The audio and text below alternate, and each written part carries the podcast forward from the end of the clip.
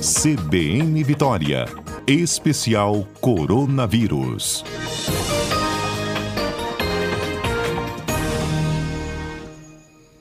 Todas as segundas a gente dá uma atualizada aqui na informação completa das últimas notícias que envolvem a pandemia da Covid-19 e com a participação da nossa comentarista Etel Maciel. Bom dia, Etel.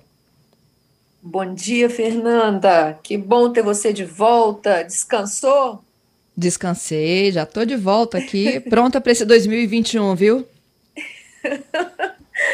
Ai, ai, Fernanda. Tá bom que você vem pronta para 2021, né? A gente já entrou em 2021 sem estar tá muito pronto, mas você já tá pronto. Você tá então não parou nem um minuto, não é mesmo, Etel? Você tá embalada ainda, né? Ai, é, eu tô, parece que é 2020 parte 2, né? A gente não, não finaliza esse, esse ano da pandemia, né, Fernanda? Mas que bom que você está de volta e está tudo bem.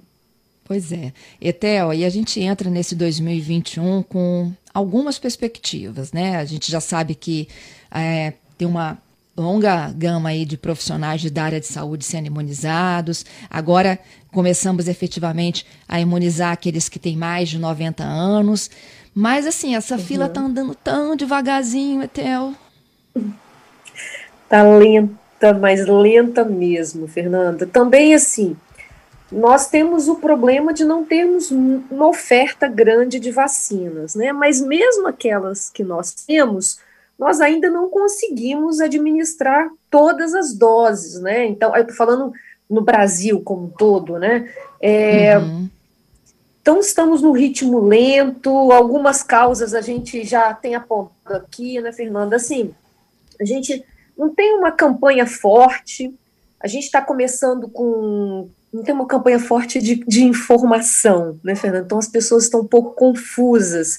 Na, até na sexta-feira a gente falou para as pessoas, para os idosos não irem nas unidades de saúde, porque o que tem acontecido, Fernanda, é que as pessoas estão indo, porque como elas não sabem, né, estão, estão ansiosas, acabam indo e, e, e se colocando em risco, né? É, então a, a indicação nesse momento é que para esperar um pouco, agora só estão sendo vacinadas as pessoas acima de 90 anos e aqueles, os profissionais de saúde que ainda não tinham sido vacinados. Então, é esse grupo ainda que nós estamos muito restritos por falta de doses.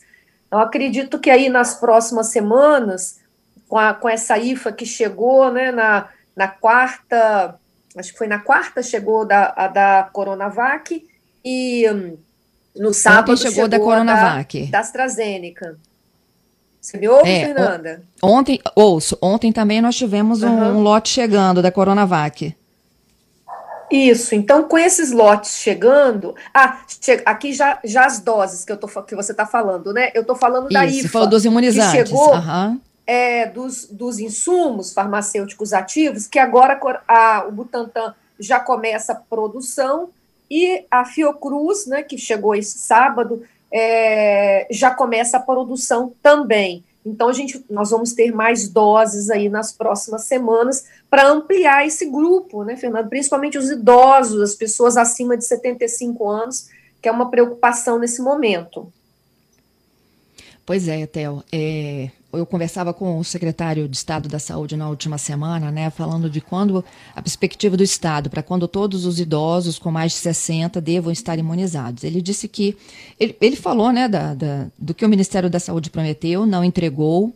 Em outubro, uhum. os estados começaram a fazer suas negociações diretas com algumas farmacêuticas e aí houve uma entrada do Ministério da Saúde dizendo que não, que as negociações deveriam acontecer no âmbito do governo federal para que os lotes fossem adquiridos adquiridos é, em tamanho maior. E aí os estados meio que recuaram, deixaram por conta do Ministério da Saúde, aquilo que era para chegar até dezembro não chegou, não chegou em janeiro, e agora estão chegando doses homeopáticas, né? Finalzinho de janeiro, início uhum. de fevereiro para todo mundo. E ele disse que com esse calendário de atraso, que perdeu-se muito tempo, ele acha que até o final de março o Espírito Santo deva imunizar todos os seus idosos. Mas ainda assim, dependendo mesmo desta janela do Ministério da Saúde, porque ele disse que, ao negociar novamente com as indústrias farmacêuticas, elas já não entregam mais para o primeiro trimestre. Então, as, as compras dos estados e municípios ficariam para o segundo trimestre de 2021. É, falta até palavras para a gente dizer essa, esse momento que a gente está vivendo no Brasil, né, tão, tão complicado do ponto de vista político, que acaba interferindo em todas as ações estratégicas, né, Fernanda? Mas, assim, eu acredito uh, que com essas, esse insumo farmacêutico ativo chegando, e aí essas do, esses insumos farmacêuticos ativos, a IFA, que tem mais duas remessas para chegar em fevereiro, a gente consiga até março é, imunizar os nossos idosos. Lembrando, né, Fernanda, para quem nos ouve, que quanto mais rápido a gente imunizar, mais rápido a gente consegue impactar na nossa curva de óbitos, principalmente, mas de hospitalização também, né? Porque todas essas duas vacinas que estão sendo utilizadas aqui no Brasil, elas tiveram impactos importantes na redução de hospitalização e casos graves. Então, isso seria muito importante para nós que estamos vivenciando aí no Brasil todo, mas também aqui no Espírito Santo, né, esse aumento de hospitalização, de casos graves, e estamos mantendo a nossa curva de óbito muito alta, né, Fernanda? Muitas pessoas, temos perdido muitas pessoas, né? Então, é, é urgente que a gente consiga avançar e avançar de forma mais organizada do que tem sido até agora na, na vacinação. A gente tem acompanhado também, Fernanda, porque como não houve um treinamento, a gente está tendo um momento muito é, de exceção, porque todas as outras campanhas coordenadas pelo Programa Nacional de Imunização, elas sempre foram muito organizadas, e agora a gente não está tendo essa organização. Então, várias dúvidas estão acontecendo no campo mesmo, na hora que as pessoas vão fazer administração, porque não houve um treinamento, é, a gente acompanhou, né, Fernanda, doses sendo desperdiçadas, então tudo uhum. isso é muito grave, né, num momento que a gente precisa de cada dose. Pois é, uma dose dessa não tem preço, não pode nem pensar em ser desperdiçada. O, o, até você falava de, de a curva de óbitos, né? A Secretaria de Estado uhum. da Saúde comunica mais uma morte agora pela manhã. São 29 pacientes que foram transferidos de Manaus aqui para o Espírito Santo, que estão ainda né, uhum. no Espírito Santo. 24 deles em enfermaria, 5 em UTI. E hoje morreu mais um, do sexo masculino, 43 anos. O paciente estava internado há 17 dias, a família foi comunicada, protocolo de liberação do corpo, processo que é de responsabilidade do governo do Amazonas, mas assim, a gente sabe que é, uhum. independentemente né, se essa família é de Manaus, se é de Rondônia, ontem começaram a chegar né, os pacientes de Rondônia, se são pessoas uhum. aqui do Espírito Santo, é mais uma morte para esta pandemia. Muito triste e muito jovem, né, Fernanda? Nós temos visto isso nessa, nessa nova variante é, de Manaus, do Brasil, né, essa variante a P1, é, atingindo pessoas mais jovens e impactando, né, é, com óbito, as pessoas estão morrendo é, muito mais jovens, então uma preocupação maior para nós aqui no Brasil, para que a gente fique muito alerta, né, porque agora não se trata apenas dos idosos, a gente tem visto a faixa etária desses, dessas, desses, dessas mortes em Manaus que aconteceram em pessoas muito mais jovens. É uhum. muito, muito triste isso, né? Uma pessoa que tem uma vida em tanta coisa ainda por fazer. Pois é, Etel, falando nessas variantes, qual a eficácia hoje das vacinas, né, já aprovadas, para tudo isso que está acontecendo nesse ano de 2021? Então, Fernanda, essa é a discussão, vamos dizer assim, mais quente do momento, né?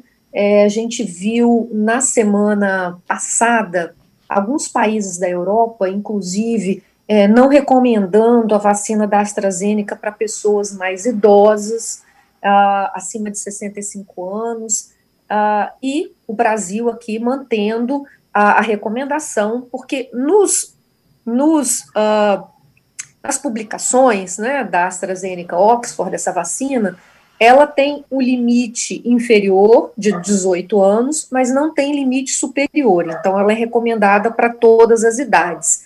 É claro, Fernando, que quanto mais e, e, os nossos ouvintes, importante entender isso. Quando você tem muitas opções de vacinas, é natural que você faça uma mescla dessas vacinas, você misture é, com aquelas com maior eficácia num grupo mais idoso, você oferece elas aquela com maior eficácia nos grupos de jovens, adultos ali, você oferece essa. No nosso caso aqui, a gente não tem opções, né? A gente só tem duas vacinas. Então a Europa pode fazer essa, essa opção porque eles estão com outras vacinas, né? Estão com a vacina uhum. da Pfizer, estão com essa da AstraZeneca, da Moderna, então eles podem fazer essa divisão. A gente ainda não pode aqui. E os dados, é, é importante a gente dizer, eles também não. Se a gente comparar da Pfizer, e aí eu, o que eles estão dizendo? Eu estou falando isso, Fernando, antes de responder a sua pergunta, que essa tem sido uma dúvida recorrente e está gerando nos grupos de WhatsApp muitas pessoas dizendo: ah, a vacina da AstraZeneca não serve para idosos. Serve sim. Uhum. Então, só para a gente dizer isso, ela serve. Foi um número pequeno que a AstraZeneca incluiu acima de 65 anos? Foi foi um grupo, foi mais ou menos 10% dos voluntários. Mas a da Pfizer foi 4% dos voluntários. Então, é difícil a gente dizer isso. Ah, todas as, as vacinas, até o momento, elas são importantes para prevenir casos graves e fatais. Então, entre nenhuma vacina e essa vacina, essa é ótima, que é aquela que a gente tem. É, a outra coisa que você me perguntou, Fernando, sobre as variantes. Vários Isso. estudos agora estão sendo feitos. É, a gente também viu o anúncio, e eu também já recebi aqui nos grupos, aqueles, aquelas mensagens de grupo de WhatsApp, vai circulando, circulando, porque a África do Sul suspendeu a vacina da AstraZeneca por causa da variante da África do Sul, porque ela teve uma eficácia pequena. Então, sempre a gente entender isso. Quando a gente está falando dessa eficácia global, a gente está falando daqueles sintomas leves, então, essa nova variante, ela, ela está impactando, principalmente essa da África do Sul, Fernanda, que foi, ela fez várias modificações naquela proteína S, a proteína, que, que é o local onde o vírus encaixa nas nossas células para entrar. Eu tenho explicado, Fernanda, é como se ela tivesse uma chave assim desajustada, o vírus tivesse uma chave. Sabe quando você manda fazer uma chave que ela não abre bem a porta? Sim. É mais ou menos assim que era o SARS-CoV-2. E agora, essas mudanças fez com que ele tivesse aquela chave mais redondinha, que abrisse a porta da nossa célula e o vírus consegue entrar mais rápido, mais fácil. Por isso que ela é mais transmissível. É como se ele tivesse agora uma chave muito boa para entrar nas nossas células e se replicar ali. Então, essa vacina da AstraZeneca, como ela usa como a vacina da Pfizer também, como a vacina da Moderna também, elas usam essa proteína S, essa proteína spike, que é aqueles, aqueles, aqueles espinhos, aquelas espículas do vírus. É, elas usam aquilo para treinar o nosso organismo, aquela parte. E foi justamente nessa parte que essas mudanças aconteceram. Então, a Pfizer já fez os testes, disse que não teve impacto na vacina dela, a Moderna uhum. também fez os testes, e agora a, a África do Sul, que, que ela. Não, não foram feitos testes, mas eles começaram a observar que tinham mais idosos adoecendo depois da vacina, mas ainda sem nenhum caso grave de hospitalização e morte. Então, isso é muito importante a gente dizer. É, a vacina consegue protegendo contra o desenvolvimento de casos graves e fatais. Tá certo, Fernanda? Então, pelo que a gente sabe até o momento, a, a vacina, a outra coisa também, Fernanda, a vacina da Johnson Johnson, que está pedindo, é, entrou na semana passada com pedido de, de uso emergencial nos Estados Unidos, ela também teve uma, uma diminuição de eficácia para essa variante da África do Sul. É, uhum. a, a eficácia dela é, é acima, quase 80% na, na variante, nas variantes que o vírus já se fez várias modificações, mas nenhuma tão importante como essa do Reino Unido, essa da África do Sul e essa agora do Brasil. Então foram as três modificações mais importantes, porque mudaram muito nesse local específico. Então, a da Johnson Johnson, ela também teve uma diminuição de eficácia nessa cepa da África do Sul. A gente não tem estudos ainda com essa cepa do Brasil, por isso é muito importante a gente acelerar essa vacinação, principalmente ali naquela região norte, para que a gente tenha uma diminuição dessa de, transmissão, né, dessa, dessa nova variante aí do Brasil. Então, então até o momento, essa, essa nova variante um impacto. Que... Uhum. Ah, essa nova variante, até o que, é, segundo os próprios relatos do Reino Unido, não necessariamente ela é mais letal, mas ela, o, o poder uhum. de contágio dela é infinitamente maior. Isso, é por causa, é, é, essa explicação que eu dei, Fernando, dessa chave, ela conseguiu entrar mais fácil nas nossas células, então ela infecta a gente mais fácil.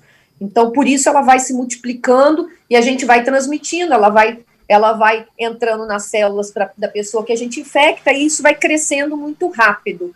Então, é, é uma preocupação que a gente tem agora, né? Nós temos estamos fazendo muito poucos testes no Brasil desse sequenciamento genético para a gente poder entender como é que essa variante tá, está uh, circulando aqui no Brasil, né, Fernando? Então é uma preocupação. Por isso a gente tem que vacinar o mais rápido possível.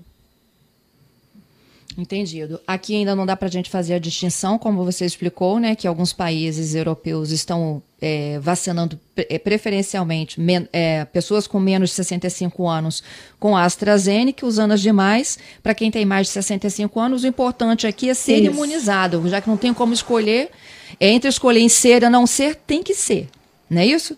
Exatamente, exatamente. A gente precisa, porque mesmo contra as doenças graves e fatais, ela continua com a proteção, tá? Ela só diminuiu a proteção na, nessa, nesse desenvolvimento de sintomas leves, então uma síndrome gripal, né, uma dor de garganta, então ela, ela teve um impacto nessa variante da África do Sul. Nessa nossa, a gente ainda não tem muitos estudos, mas a, a, a nossa ela é mais semelhante à da África do Sul. Ela fez mais mudanças nos mesmos locais. Então, é como se ela fosse mais transmissível ainda.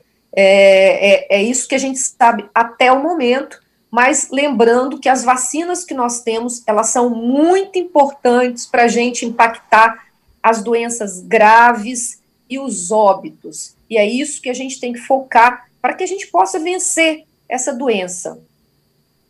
É isso aí. Etel, falando dessa variante, né, de Manaus, todas as vezes que a gente fala nisso, os nossos ouvintes aqui nos perguntam, né, sobre, ah, e a gente uhum. acolheu é, moradores de Manaus, agora estão acolhendo os moradores de Rondônia. O secretário Nédio falou, né, de que eles estão numa área isolada, que os profissionais de saúde estão uhum. sendo testados com frequência e de que casos suspeitos até de, de pessoas que receberam visitas, né, de, de, de moradores de Manaus. Tem um caso em São Roque que foi para análise do sequenciamento genético da Fiocruz. E que ele, não, ele acha assim, olha, é, é, é improvável, né? É, dizer que uhum. é, não tem como essa cepa já estar tá circulando pelo Brasil, porque aqui a gente não tem restrição de entrada e saída de aeroportos Isso. e rodoviárias, como vários países estão estabelecendo restrições à entrada de brasileiros. Uhum. E daí a necessidade, então, de se vacinar o mais rápido possível. Vou fazer o seguinte: você fica comigo na linha, a gente voltar tá. logo depois do repórter CBN para responder esse risco que o Brasil corre internamente de ter uma, uma cepa aí que passa a ser, então, a, a, a mais frequente. Toda segunda-feira a gente atualiza as informações da pandemia da Covid-19 com a participação da nossa comentarista Etel Maciel. Etel está conosco, a gente volta aqui depois do repórter CBN com essa dúvida aí de que se a gente não teve o menor tipo de controle né, interno do Brasil para a circulação de, de passageiros de aeroportos, rodoviárias, enfim, e até o que, que a gente pode esperar? Então, primeiro eu quero dizer para os nossos ouvintes que quando a gente sabe onde estão as pessoas é, contaminadas, né, infectadas, a gente tem protocolos que são, uh, são muito seguros, a gente tem todo um protocolo de biossegurança, então eu quero deixar as pessoas assim um pouco mais tranquilas, né? Que essas pessoas que foram acolhidas aqui e que uma ação humanitária, né? Nós sabemos que se elas tivessem ficado lá, elas teriam morrido muito provavelmente. Então aqui a gente está dando para elas uma chance de sobrevivência e é, uma chance delas lutarem, né? Pela vida delas. e existem protocolos bem delimitados para a gente fazer a testagem, para a gente limitar o contato com essas pessoas, aonde elas ficam. Então, eu tenho muito menos preocupação com essas pessoas que nós sabemos e temos protocolos para elas. O problema é que, como você bem colocou, Fernanda, gente, nós não tivemos até o momento, da parte né, do, do, do governo federal, nenhuma ação que pudesse conter aquele aquela variante, como os outros países fizeram, né? A gente não está uhum. sendo aceito em, em, quase nenhum lugar, a não sei que a gente faça é, a quarentena é, antes de entrar no, no local. É, por quê? Para evitar que aquela variante se espalhe nos outros locais. Nós não fizemos isso internamente, isso é uma, é uma medida é, ela é básica na vigilância epidemiológica. Quando você tem uma nova variante, um novo vírus, você tem que fazer a contenção daquele lugar. A gente chama de um cerco sanitário. Semelhante que a gente acompanhou quando aconteceu lá em Wuhan. Né? E, e se em Wuhan tivesse sido mais bem feito, a gente, o vírus não teria se espalhado. O problema é que o que a gente está descobrindo agora é que muito certamente quando eles foram alertados, como o vírus se transmitiu muito rápido, já tinha muitas pessoas que tinham viajado, né? Então, aqueles, aqueles cinco dias de hesitação fez com que nós, é, a, o vírus se espalhasse pelo mundo. Então, aqui, a gente não teve nenhum controle, nenhum cerco sanitário de Manaus, eu digo, né, algumas regiões do norte, para o resto do país. Os voos continuaram normais, as pessoas continuaram viajando. Então, Nesse momento, né, se a gente está pensando que isso aconteceu em dezembro, novembro, dezembro, essa variante é, ela pode ter surgido né, nesse período, é, muito provavelmente a gente já tem essa variante se espalhando para outras partes do Brasil. E, em geral, como São Paulo e Rio são, são é, pontos né, de, onde os voos são direcionados para outros estados, são os locais onde vão sentir primeiro. Então, a gente sempre, infelizmente, não tivemos nenhuma medida e seguimos sem ter, né, Fernanda? Porque nesse momento a gente deveria estar tá dobrando todas as nossas análises de sequenciamento genético para entender como é que essa variante está se espalhando. Não temos nenhuma ação efetiva nesse momento.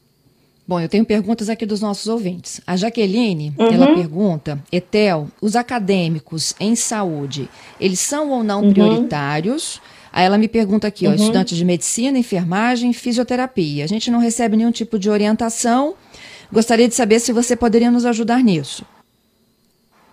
Jaqueline, vocês estão no grupo prioritário, sim. Se você olhar lá no Plano Nacional de Vacinação contra a Covid-19, já gravei até a página, é página 72. Vocês estão lá. É, todos os estudantes que trabalham na prática, que tem, né, os estudantes da área da saúde, eles estão nesse grupo. Muito provavelmente, Jaqueline, nesse momento, a gente não está tendo doses, né? Então, a priorização, como os estudantes eles são mais jovens, a gente está priorizando é, vacinar os profissionais que estão na linha de frente e que tenha também a questão da idade, né? Então, assim, mas vocês estão, é, tem que ser garantida a vacinação para vocês. Nesse momento, eu não saberia dizer quando isso vai acontecer, porque depende dessa, dessa da gente ter volume de doses, Fernanda, mas Jaqueline e os estudantes da área da saúde que estão em campo de prática, eles têm direito sim. Entendido. Tem a Roberta também. A dúvida da Roberta é sobre profissionais de saúde, dentistas, técnicos e auxiliares de enfermagem que trabalham como cuidadores de idosos, em casas e não em instituições de longa permanência. Tem direito também. Estão, estão incluídos nesses grupos de profissionais a serem vacinados. Eu acredito que essas doses que estão sendo distribuídas hoje, é, elas é possível que elas deem para esse grupo de todos os profissionais, tá? E eu não sei exatamente agora, uh, pelo volume do que foi vacinado, quantos fora de hospitais e unidades de saúde vão estar é, sendo vacinados agora, porque nós estamos sempre lembrando, né? A gente está com aquele, aquele problema da escassez. Então, uhum. quando você tem pouco, a gente está escalonando, né? O governo aqui do estado está fazendo, está escalonando pelos mais os que estão em mais risco. Então, começou a vacinar as pessoas do hospital, os que trabalhavam nos hospitais. Depois, os que trabalhavam nas unidades de saúde, pelo local e pelo contato, né? Você tem muito mais contato com muito mais pessoas. Eu acredito que agora vai ser expandido para o restante dos profissionais de saúde. Ok. Agora a pergunta do Weber. As pessoas asmáticas não terão prioridade, como acontece com a vacinação da gripe? Eles estão incluídos no grupo de comorbidades, só que a gente não chegou neles ainda. Então, a, a, o que, que eu acredito, né? A gente vai precisar vacinar os nossos idosos mais velhos, porque o impacto é, na mortalidade é maior né, nesse grupo. Então, acredito que esse escalonamento vai descer para os acima de 75, depois acima de 60, junto com as pessoas com comorbidade, porque o grupo de comorbidade, Weber, ele não tem faixa etária, né? Então, você pode ter uma comorbidade e ter 20 anos, 30 anos, né? Então, isso não tem. É, é um grupo, vamos dizer, um pouco mais amplo. Mas vai ter, vai, eles estão contemplados. A gente só não sabe agora, nesse momento, o problema do, do escalonamento das doses. Mas eu uhum. acredito que até março a gente consiga entrar nesse grupo de comorbidade. Pelo que a gente está acompanhando aí, Fernanda, das, das IFAs, né, que estão chegando para a produção das doses. Isso aí. O Celso, ele está perguntando como que vai ser a campanha de imunização da gripe este ano, já que em anos anteriores, né, a, a população que é vacinada, ela costuma fazer fila, se aglomerar. Como é que é a pers perspectiva de imunizar sem criar tumulto? Então, a gente vai ter que investir agora, Celso, nas tecnologias, né? Então, assim, agendamento online, é, a gente está vendo também muitas pessoas sendo vacinadas em carros, né? Então, nós vamos ter que desenvolver estratégias diferentes. É, eu acredito principalmente para a proteção dos idosos, né? Então, a vacina, a vacinação da gripe, a campanha geralmente inicia lá em abril, então é por isso que é muito importante a gente finalizar todos esses idosos em março, para que em abril a gente comece a outra campanha e ainda continuando com a campanha da, contra a, da vacinação contra a Covid, né? Então a gente vai ter campanhas ao mesmo tempo acontecendo, vai ser um grande desafio. Entendido. Bom, eu tenho para finalizar aqui duas observações. É que é, quando a gente falou dessa imunização em casa, é, durante esse final de semana circularam áudios, eu acho que você também deve ter recebido, né? De hum. pessoas dizendo que tinham recebido a visita de possíveis profissionais de saúde de Vitória que estavam tentando subir nos apartamentos para vacinar. E depois descobriram né, que se tratava de um golpe. Pois é, a prefeitura ela divulgou um alerta que é para falsa visita de atendimento domiciliar. A Prefeitura de Vitória disse que todas as equipes ligadas à Secretaria de Saúde do município, elas agendam previamente com as famílias dos idosos que são acamados ou restritos ao leito, para que é, é, essa, a, a, imunização aconteça, já que a gente está agora nessa fase de 90 anos, né? Disse também que todos os seus profissionais têm jaleco branco com as iniciais da PMV e usam crachá, que as pessoas têm que ter atenção a isso, caso sejam abordadas. Uhum. Não é mesmo, Etel? Muito importante. E a gente, num momento tão difícil, né, ainda tem tanta gente fazendo golpe. É, é muito triste isso, né? Muito triste. Principalmente em idosos. É lamentável isso que a gente está sofrendo. Mas, assim, eu tenho acompanhado aqui em Vitória, principalmente, o agendamento tem sido. Eles sempre estão ligando antes, é, para poder fazer o agendamento, ir no melhor horário, né, combinar com a família qual é o melhor horário. Então, isso está sempre sendo precedido dessa, dessa ligação para os idosos que, que eles vão à casa. Então, também prestar atenção nisso, né? E, infelizmente, ficarmos atentos, né, Fernanda? Toda, ao crachá, ao jaleco, para saber é, exatamente se são profissionais do, do serviço de saúde. É isso aí. Etel, eu te agradeço pela participação conosco. Sexta-feira, Etel está de volta no cotidiano, a partir das quatro horas da tarde, com o fechamento da semana. Obrigada, Fernanda. Um abraço e bem-vinda de volta. Muito obrigada. Até segunda que vem. Um beijo para você.